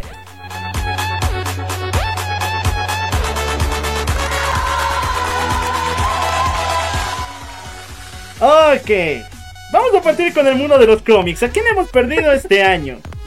Y por favor, ponme la barrera. Porque aquí se va a disparar veneno hasta por las orejas. A ver, a ver, ¿de qué personaje antes, antes, antes de que echarle arena? Empieza con A y termina con D. Ya, ya, ya. Spoilers, perras. A ver, chicos, vamos a empezar con la muerte de Alfred en los cómics de DC en Bane City. A ver, ¿qué fue lo que pasó aquí? ¿Qué onda con el pobre de Alfred? DC quería a un Batman mucho más serio, más edgy de lo normal. Entonces hizo que Bane conquistara Ciudad Gótica. Y al hacerlo destruyó la Baticueva y también encontró a Alfred, su mayor amigo. Y con una horrible torcedura de cuello al estilo SOT, Alfred pasó a mejor vida. ¡Dios santo! Duele con todo y espinas. ¿Qué pedo con ese? A ver, a ver, a ver. eh, sabemos que Bane es de las cosas fantoches más fuertes que existe dentro de Ciudad Gótica. Y al fin, de alguna forma, pudo conquistar por completo Ciudad Gótica. Pero, o sea, es que a Bane le dan los atributos más mamalones. Porque uno, le rompió la espalda a Batman. Lo dejó ahí casi inerte durante mucho, mucho tiempo. Cosas que ni el Joker ha podido hacer. Y ahora le mata a Alfred. El best friend. El papi adoptivo de Patsy. Dios santo. Ya, bueno. Este es maligno. Las veces lo he dicho. Marvel tendrá historias oscuras, deprimentes, tristes, como Daredevil, Spider-Man o incluso eh, Moon Knight. Pero DC lo supera con creces. DC no se anda con mamadas, se va directo a los extremos. Eh, muy extremos, en serio. Matarle a tu padre adoptivo directamente, así sin piedad y agarrándole por el cuello. No es el ganso, es Alfred. Brutal. Querido Alfred, nos vemos a la próxima. Porque sabemos que algún momento vas a resucitar. Bueno, también lo vimos en una pequeña referencia dentro de este arco de los tres Jokers, donde Batman estaba a punto, a punto de perder. Entonces apareció Alfred, le dio la manito salva, la manito salvatora. Batman la tomó y despertó con Power Up. O por lo menos con mucho más sentimiento. Oh sí, oh sí, oh sí, muchachos. Pero ya, eh, estamos viendo ya uno de los personajes que realmente eh, queremos. O sea, quieras o no, Alfred te, llega a agradar demasiado por todo el trabajo y por ser el, el- enfermero de Batman en sí. Pasamos al siguiente personaje, Godspeed de The Flash. Dios santo, ¿cómo terminar los cómics de Flash antes de Death Metal? Aquí pasó algo muy feo en DC, ¿por qué? Porque ellos decían, tenemos que terminar toda la línea de cómics y empezar Death Metal con que ninguna otra publicación se haga. Entonces, ¿cómo tenemos que acelerar la producción? ¿Qué tal si matamos al mejor amigo de Flash en este año, Godspeed? Ok. Y así va a estar traumado para que vaya al death metal y ahí pueda darse con putazos con el Batman que ríe e incluso con el otro, con el Wally, con los poderes de Dr. Manhattan. Debería haber una frase que diga los traumas te hacen más fuertes. Ya, chicos. ¿Qué pasó con Godspeed? Fue asesinado por el Flash Reverso. En un momento de eh, necesidad, Flash se unió a Hubert Thoms, el Flash Reverso, y a Godspeed para vencer a el Avatar, al avatar de la fuerza de inercia, una de las fuerzas más poderosas del universo DC. Al vencerlo, el maldito Flash Reverso le dice que él era el único, el único que podía contar y recrear una y otra vez la historia de Flash. Entonces, aprovechando su mano movible ultrapajera, le atraviesa el corazón a Godspeed y lo deja en el suelo. A ver, a ver, ni a Drácula lo han podido matar así, este Gil sí. ya. A ver, Yo digo que Godspeed tiene los mismos poderes, no más. puede ser, pero a ver, no, qué, qué, qué rudo. No puedes, no puedes detener una mano. La energía tal vez, ¿no? Pasamos al siguiente porque no solamente en los cómics de DC matan a personajes de DC, sino también en Marvel. A ver, a ver, a ver, ¿a quién me han matado? Bueno, hoy en día ya está confirmado, gracias a los autores malditos, Pero en la, serie, en la nueva serie de Thor, King Thor, aparecía la expansión del invierno negro. Una especie de virus que empieza a congelar cualquier cosa y asesinarla y volverla una fuerza para dársela a Thor. Este virus se expande por todo el multiverso y en uno de estos vemos a dos personajes que son referencias a Flash y a Superman. Ambos no pueden escapar del invierno eterno, o el invierno negro, y son absorbidos por este para el poder del nuevo Thor. Al comienzo no queremos creerlo, ¿no? O sea, deben ser otros frailes que se parecen a Superman y a Flash. Pero los autores salen diciendo esta mamada con que es que así como DC nos hizo una gran referencia dentro de su cómic Doomsday Clock, nosotros queríamos devolverle el favor. A ver, eh. Es la referencia más pendeja que he visto en la vida. O sea, sabes, sabes, y Marvel es muy consciente que el nivel de power-ups que tienen sus héroes no es nada comparado con los de DC. Es una diferencia referencial muy significativa y en algún momento ya se lo ha aceptado. Pero ahora venir con esta mamada, que pueden haber hecho los historietistas. Muchos, ahora sí, sí, sí, creo que hubo unos cuantos problemas. Muchos dicen que las historias de Marvel ya están yendo por buen camino y es verdad, con el nuevo Iron Man, que en un momento les voy a contar un poco más de eso, con lo nuevo Immortal Hulk, King in Black, o incluso el Thor como tal, están yendo por buenas historias, muy buenas y fascinantes, encantadoras, pero no puedes matar a Superman y a Flash en tus cómics solamente para devolverle el, el favor que te hizo Doomsday Clock. En Doomsday Clock te hicieron una gran, una gran mención diciéndole que venciste a los dioses antiguos con la ayuda de Thor y con la de un gigante verde. O sea, mayor referencia no hay. Y tú te los matas en tu cómic. Ya sabes, aquí una pelea bien desleal de porquería, porque, o sea, DC reconoce estos son mis compas, estos son cuates, estos de alguna forma eh, los respeto. Pasó con, con la muerte de nuestro querido Rey T'Challa, lo mostramos, lo vimos en su Twitter, no importa el héroe de qué compañía seas, en serio, te mereces mis respetos. ¡Eso es de caballeros! No de perros como los que hicieron Marvel. Bueno, vamos a volver a buenas muertes. Aquí tiene doble spoiler, métele. Spoiler, perras por dos. ¿Qué rayos? Porque este cómic recién se ha terminado de estrenar. Hablamos de los dos Jokers de los tres Jokers. La historia de los tres Jokers finaliza de una, una forma muy épica, pero muy, muy eh, cerrada. En el cual el Joker, el cual. Ahora sí.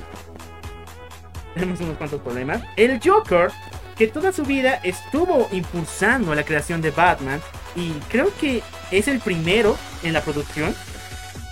Cita Batman en un antiguo teatro y junto con Joy Chill, agarrándolo y a punto de volverlo en un nuevo Joker. Esta fue su idea, volver a un personaje importante en la, vida de, en la vida de Batman en su peor enemigo. Joy Chill fue el asesino de los padres de Batman y ahora sí va a querer matarlo con ganas porque lo conoce. Pero ¿qué fue lo que pasó? No le resultó bien, Batman salvó y entonces le vino un momento de lucidez al Joker que dijo que si no crea un Joker definitivo que Batman pueda odiar de por sí, él sería el único. Agarra una pistola y mata a los dos desgraciados. Al Joker que lastimó a Batichica y al Joker que asesinó, bueno, que asesinó a Jason Todd. Quedando solamente ahora un Joker en todo el universo de ese cómics. Ay, ese, ese spoiler es uno de los más hardcore porque ahorita ya, ya saben más o menos de qué va la historia de los tres Jokers. Dos, matar dos Jokers al mismo tiempo. O sea, es, pasarte de verga. No tener respeto al Batsy. Él lo mata. Pero bueno, digamos que es Red Hood. Ya, pero aquí les dejo la bombita, aquí les dejo su regalo de consuelo. El Batman, el Batsy, sabe la identidad de este tipo, incluso cuida a la familia de este Joker. Lo hace para protegerlos del desgraciado. Y él, desde, él lo dice, una semana después de su primer encuentro en Ciudad Gótica, en los años 70, él ya había descubierto su identidad. Y simplemente todo este pedo fue para descubrir a los otros dos, que todavía no sabe quiénes son, pero sabe quién es el original. ¡No mames! ¡No mames! ¿Qué carajos está pasando aquí? ¡A su puta madre! Ay, Batsy se sabe guardar secretos durante más de casi 50 años. ¡Ha guardado un puto santo. secreto, hijo de perra! Bueno, lo respeto mucho, pero en serio, ah, técnicamente ahorita solo queda el original. Y está bien. Bueno, pasamos al siguiente personaje, Tony Stark en Marvel Legacy. A ver chicos, ¿qué pasó aquí? A Marvel creo que le gusta matar a Tony Stark para hacer que crezcan sus productos, para que vendan mejor, ¿no? Se muere en Endgame y todo se muere en la película más taquillera. Se muere en Civil War 2, que es el cómic por si acaso, y el cómic vende de por sí.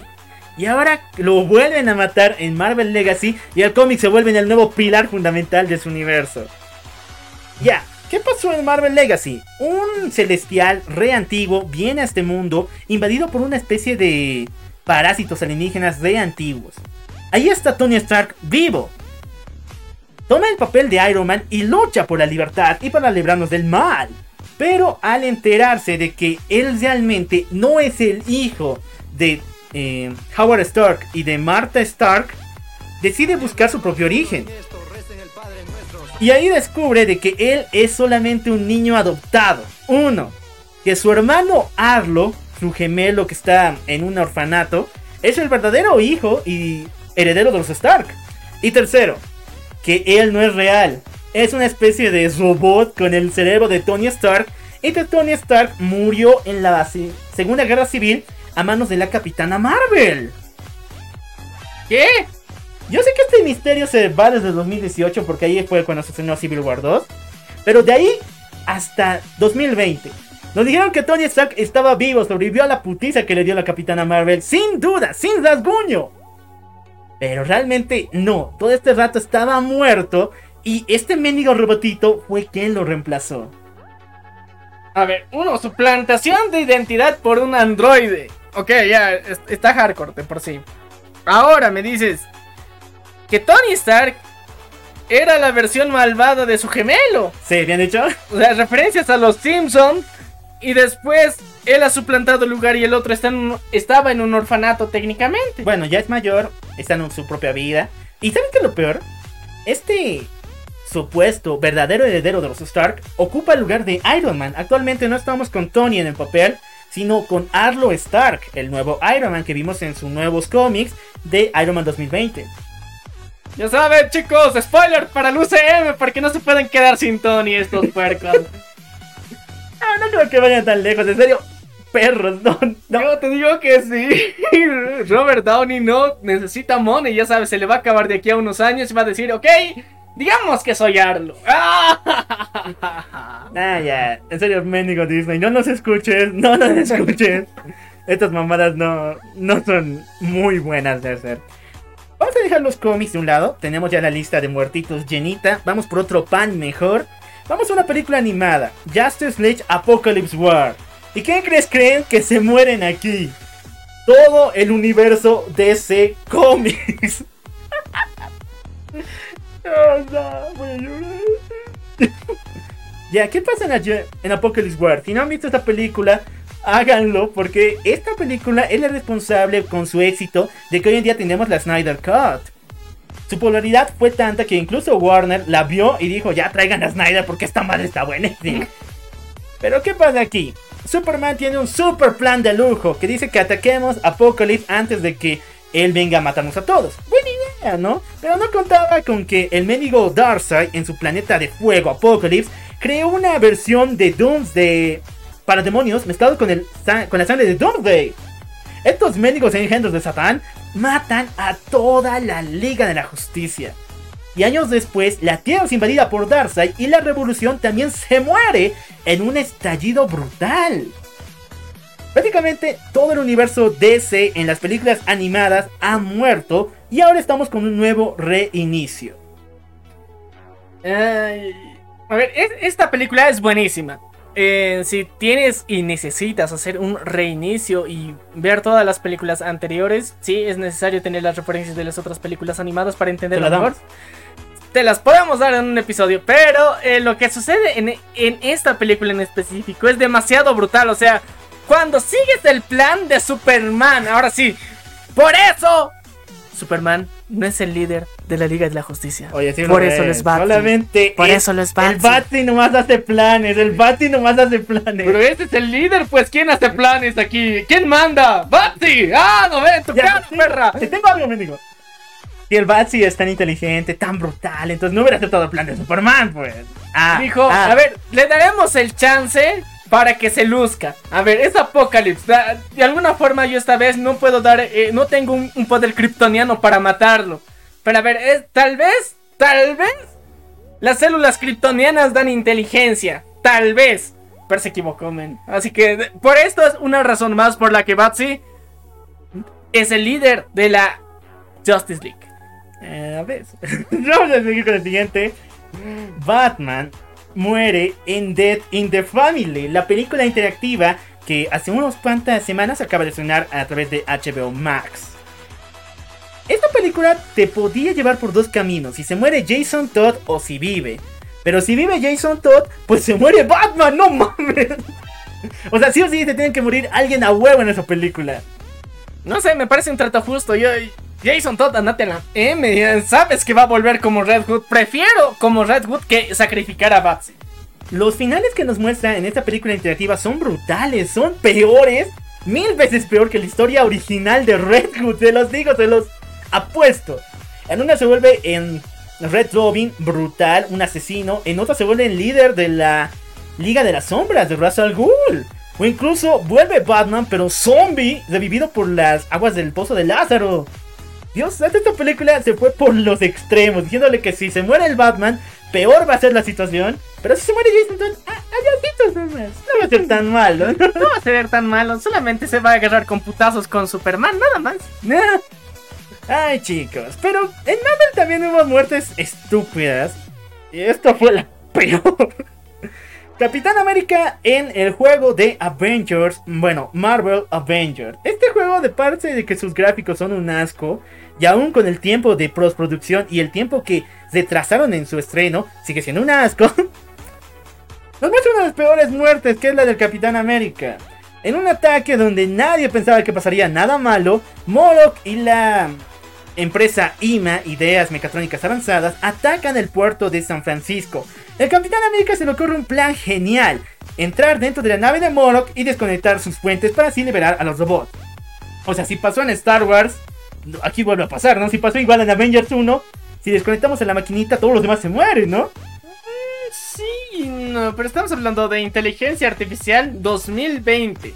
Aquí no pasa eso. Ok, ¿qué es lo que pasó? El Capitán América no calculó bien el evento, se le acabó el tiempo y sencillamente explotó con la nave de Moloch, volviéndolo en un mártir para los superhéroes, pero no contentos de eso, Marvel nos da a entender de que la muerte del Cap hizo que Tony y los demás Vengadores se alejaran porque temían que sufrieran el mismo destino. O sea, por maricas. ¡No me jodas, cabrón! ¡Ah! La grandísima que los parió, en serio. O sea, son héroes. Se supone que cuando muere alguien tienen que estar más unidos y con coraje ir a pelear. Hasta los soldados humanos reales, 100% real, no fake, hacen eso. Pero los Vengadores son muy nenas como para hacer eso. Ah, pero si una niña tiene superpoderes de inhumanas, Kamala Khan, ella sí puede darse a putazos por el honor del Capitán América, ¿no? ¿Por qué no? Pues, o sea, ella tiene los huevos que le faltó a Stark. Bien dicho. Chicos, no, este juego yo ya me lo jugué. La jugabilidad es muy buena, pero la historia es una... Vayan a verla en YouTube, vayan a verla en YouTube, en serio les digo que vale mil veces la pena. Ok, pasamos al mundo del anime, que este año, este año sí han muerto varios. ¿Y de qué forma? Ah, vamos a hablar de cada una de las muertes de Subaru. Ya. Nah, Rem Zero no entra aquí. Ya. O sea, Rem lleva muerto desde 2016 y en esta tampoco está muerta, está dormida. Así Sí, que no entra aquí. Sí, sí, sí. Vamos a hablar ya de personajes de animes que sí murieron en sus mangas o en sus animes correspondientes.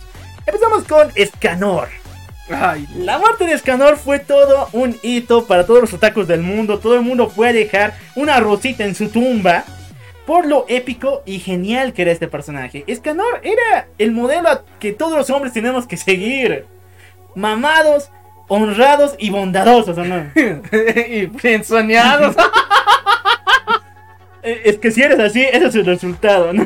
Oye, ya, mira, o sea, ni Scanor, ni Scanor la logró. Pero sí, o sea, fue una de las muertes que, que dolió más. Fue muy épica, hay que decirlo, en serio, se, se llevó la gloria, se llevó la flor. Eh, ¿Qué forma más épica y más chingona de morir? Eh, a diferencia de muchos otros que murieron de formas muy pendejas, en serio, muchachos, no tienen que dejar que mueran de forma tan pendeja. El idiota que diga ahorita, pero Meliodas le gana. O el más idiota que diga, pero Goku le gana. Ay. Eh, ¿Quién fue el único personaje que pudo matar al rey demonio del universo de Nanatsu no Taisa? Al rey demonio, el papá de Mioldas, bueno, Meliodas y el papá de eh, Celtic. O sea, este es el demonio que hace 2000 años conquistó el multiverso y lo hundió en una época de caos. ¿Quién fue el único con los del tamaño de toronjas que fue a vencerlo? Fue Scanor, Dios santo. A ver, eh, es que a ver, Scanor es, es como la mera hostia, es como un Doomsday, pero, pero bueno, así, así, así. C- cualquier cosa que le pasa mala, de repente él se vuelve más mamadísimo. Es la versión del Super Saiyajin, versión 1000. Así, así de evolucionado es este cabrón. Y no, Saitama tampoco le puede ganar. Scanor es un dios. Es un adorado héroe que estará siempre en nuestros corazones. Y cada vez que llegamos al mediodía, hacemos una reverencia hacia el cielo en honor a este gran caído. Y los gamers a, So- a- ¿cómo se llama esta cosa? Dark Soul también. Así Dark Souls. Pasamos al siguiente, Rengoku del Demon Slayer. O sea, yo creo que Japón odia a los usuarios de fuego. Escanor, Ace y ahora Rengoku se mueren y los tres tienen algo en común, que utilizan el fuego como arma. No sé qué pedo, pero odia a los piromaníacos, odia a los pirokinéticos. ¿ya? También Naruto. Ah, Mata a todos los chicos, No por eso. Japón odia a los usuarios de fuego, odia a los pirokinéticos. Ya, pero ¿qué murió con Rengoku? Rengoku murió de una forma muy brutal y muy triste, porque en su película de El tren infinito se nos demuestra que la reina de los demonios realmente no murió como se nos dijo, sino más bien reencarnó. ¿Y en qué cuerpo? En el cuerpo de un jodido tren. Y ahora, ¿quiénes entran a ese tren? Los babosos de Tanjiro, su hermana y los otros idiotas. Ahora, ¿quién tiene que ir a salvarlos? Nuestro querido Rengoku, nuestro león dorado, nuestro espadachín de fuego. Tiene que ir a derrotarlos, salvar a esta banda de babosos. ¿Por qué razón? Porque él tiene un código que es... Él va a defender siempre a los inocentes porque ellos no pueden hacerlo... o sea, no pueden hacerlo... Por sí mismos. Por sí mismos, bien dicho. Un código muy muy honrado, pero que al mismo tiempo les dio una de las muertes más brutales y más tristes de la historia. A ver, em, dos detalles. Sabemos esto porque vimos la versión pirata. Uno, dos, gracias X videos. Ya, no, no. Gracias Xvideos y gracias a Kevin Sun y Brian Kun. Por subtitularlo al español. Ah. Entonces, eh, a partir de esto, ustedes vean cómo lo encuentran, porque nosotros al principio les pasamos el link, pero luego banearon esa página, así que eso ya no es nuestra responsabilidad. Lo siento chicos, en serio. Cada vez que podamos les vamos a pasar link, no hay pedo. Pero, en esta ocasión específicamente, fue una muerte, sí, triste, pero nos demuestra que en serio, a Japón no le va bien con el fuego. O sea, siempre hay una condición en la que los personajes que tienen relación con el agua sobreviven y viven más tiempo. Sin darnos cuenta de que en Japón sufren de tsunamis. No sufren de incendios, pero aman el agua. No entiendo por qué, es, muy rarito, es como, es como ese síndrome de Estocolmo y de que aman a sus captores porque técnicamente son una isla y siempre están siendo atacados por terremotos y tienen que darles mal final justamente a los usuarios de fuego que podrían salvar esto. Dios santo. Alguien me dice, por favor, qué pasa en Japón. Siguiente, y esto ya es chiste, en serio, reíte. Leo- Leomón se muere. Leomón se muere otra vez. A ver, ¿qué onda con Digimon y Leomón? En todas las adaptaciones, mangas, videojuegos, anime, tiene que haber un Leomón. Y ese Leomón se tiene que morir. En todas, y sin excepción, en esta nueva versión de Digimon Adventure del 2020, vemos aparecer a un Leomón en un capítulo, y en ese capítulo se muere. Ni siquiera le dan chance para que viva más. No sé qué. Yo creo que, en serio, odian a los usuarios de fuego y a Leomón. podemos agregar, porque en serio, es tradición, así, a huevo. si no se muere un Leomon, no es Digimon. Porque sí o sí tiene que morirse uno. Lo vimos en Adventure 02, dos veces de parto en ahí. En Tamers, lo vimos en Frontier. Aunque muchos digan que ese Leomon blanco no es Leomon, es también Leomon. En Sabers, con la muerte de Mercurimon. En S-Cross, creo que cinco veces lo mataron con S-Cross, Legends, Hunters. Y actualmente en el Appleverse, ¿qué creen? También se ha muerto el desgraciado. y ni qué decir de los juegos. Japón odia el fuego y odia a Leomon. Así que, ¿alguien me explica por qué? ¿Qué pedo con este personaje? Ah, ah, oye, oye, lo, lo más curioso es que, aparte de, de morir tantas veces, es como si lo ofrecieran como sacrificio. Es como una coa o como una chaya aquí en Bolivia. En la que tienes que sacrificar algo para obtener algo. Y ese obtener algo es pues, que la serie funcione, que la serie guste. O sea, Leomon se sacrifica por Digimon. O sea, es la ofrenda a los dioses de la animación para que Digimon tenga éxito o un mínimo de rating. Bueno, pasamos al último y esta me dolió. La de Escanor me dolió, pero esta me dolió el doble, tío. Dos acuchilladas aquí en el corazón. En el corazón otaku. Sir Night 8 de Boku no Hero Academia. Esto lo vimos en el anime, ya que él hace un chingo de tiempo que murió en el manga. Pero ya en el anime de este año lo vimos. Este personaje tenía la habilidad de ver el futuro y en una de sus visiones se dio de cuenta de que no podía avanzar más de dos años. Entonces se dio de cuenta de que si bien All Might moriría en dos años o él lo haría. Él dijo que iba a ser un futuro inamovible, que nadie lo iba a cambiar. Y se cumplió con la muerte de Sir Ain al enfrentarse a la... Ese cuate que no me acuerdo, maldito desgraciado.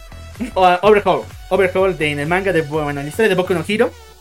Para salvar a nuestra querida Eri. Y a su eh, sucesor, a su pupilo, nuestro querido Mirio. Esta historia es brutal en todo, en todos niveles. Porque se muere Sir Ain.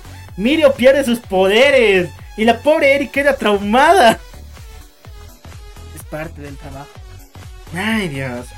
Parece como si el autor odiara a sus personajes. Pero realmente no. Es uno de esos momentos que tenían que calar más. Y con esto queremos recordarle a nuestro querido. Eh, Shi- Shinoroku. Sí, no, ¿cómo se llama este cuate? El autor de Boku no Hero. Al autor de Boku no Hero. Que se acuerde de Mirio. Hace tiempo que ya no lo sacan ni en el manga ni en ninguna otra historia. Pero no tiene poderes, ¿de qué sirve? Blasfemia. Pero si no tiene poderes, ¿de qué sirve? Es que es Boku no Hero, todos tienen poderes. Casi lo sacan al pinche Midorilla por eso. Ah, Mirio. Mirio, queremos Mirio cada rato. Pasamos al mundo de los videojuegos. No hemos tenido muchas muertes porque varios videojuegos se han retrasado por culpa del COVID y algunos sinceramente han sido muy estúpidos y con lleno de bugs. Pero entre los cuantos se levanta uno que por su mala historia se comió todo Twitter. Y esa es ni más ni menos que Last of Us 2 con la muerte de Joel. Primero vamos por los hechos. La película está en YouTube. Spoilers, perras. antes de un mes antes de que estren- se estrenara la, Un juego. el juego, ya estaba la película en YouTube, ya encontraba toda la cinemática ya por si acaso.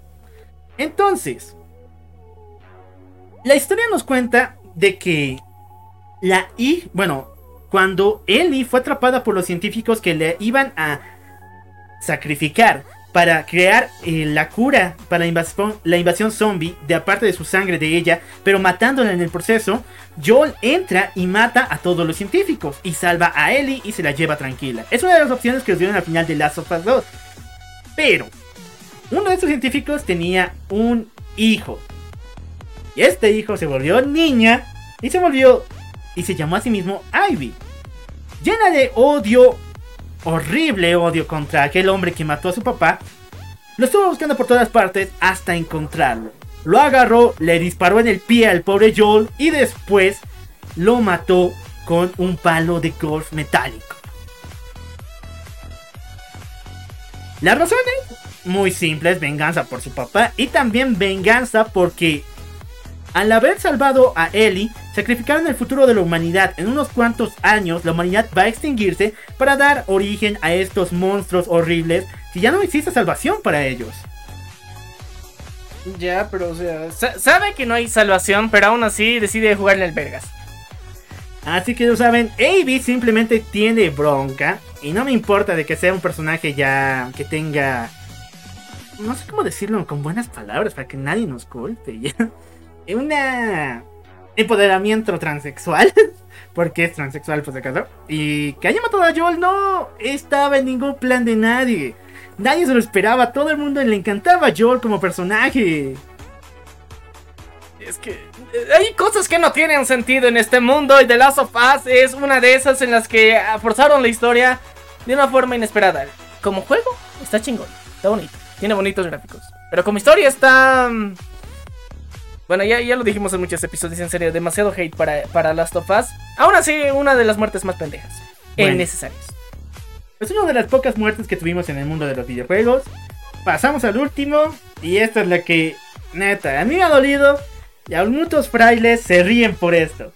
Stormfront en la serie de The Voice. The Voice en su segunda temporada fue brutal, mil veces más épica de lo que fue la primera temporada. Y a todo el mundo nos, nos encantó. Lo extraño fue la interpretación, la.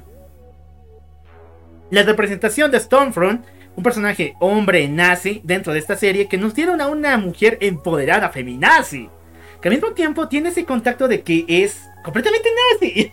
Oye, oye, oye, oye, o sea, aquí hicieron realidad lo feminazi. Feminista y nazi. ¡Pum! Solo ¡The los- Boys, perras! Solo los The Voice pueden hacer eso realidad o no. Sí. Y bueno chicos, la historia nos contaría que después eh, ella entraría en un interés romántico con Homelander. No sabemos hasta hoy en día si es correspondido o algo por el estilo. Pero lo importante es que este interés la lleva a entrar a la vida dentro de Homelander y junto con su hijo. Lamentablemente, no sabía que había unos desgraciados llamados The Boys y su grupo, el cual estaba dispuesto a hacer lo que sea para salvar a su líder y a su pareja, a su querida esposa de, de Butcher, hablamos de Becca y a, su, y a su hijo por si acaso. Entonces, Stormfront, siendo la más poderosa superheroína, se enfrenta a tres desgraciadas. Primero, a Queen Maeve, que es la versión de Wonder Woman de este universo. Después a Starlight, la chica que vimos en la primera temporada que estaba bien sufrida, pero actualmente ya no tiene ganas de aguantar a nadie. Y tercero, a la hembra. Hablamos de Kumiko, la cual está más que Buenarda. más que enojada con Stormfront porque mató a su hermano. Entonces las tres le dan de patadas hasta matarla. Bueno, una parte de ella, porque después muere en otra parte. Pero lo importante es que este momento fue eh, lo que todos los fans de la inclusión en el cine querían o no. Una verdadera escena no forzada de poder femenino. Lo que nos dio Marvel, pero al un millón por ciento. Y eh, específicamente en una versión donde eh, le hacen asco a la feminacia de turno. Así que eso fue lo más interesante, fue lo más brutal. Y yo creo que todos ustedes lo han disfrutado bastante. Es chistoso porque disfrutaste de esta muerte de una forma muy extraña, pero empoderamiento chingón. Bueno, Ok, aquí termina nuestra larga mesa de personajes a los cuales les dedicamos un pancito en esta festividad de Día de Muertos. Esperemos que se encuentren en un mejor futuro, que se encuentren en un mejor lugar, pero al mismo tiempo a esos personajes que algún día regresen por lo bueno que eran. sí, esperemos que regresen realmente y que podamos tener una segunda oportunidad para verlos. Bueno, yo soy el Loco Y yo soy. Meña, y esto fue... la venganza del troll. Nos vemos a la próxima.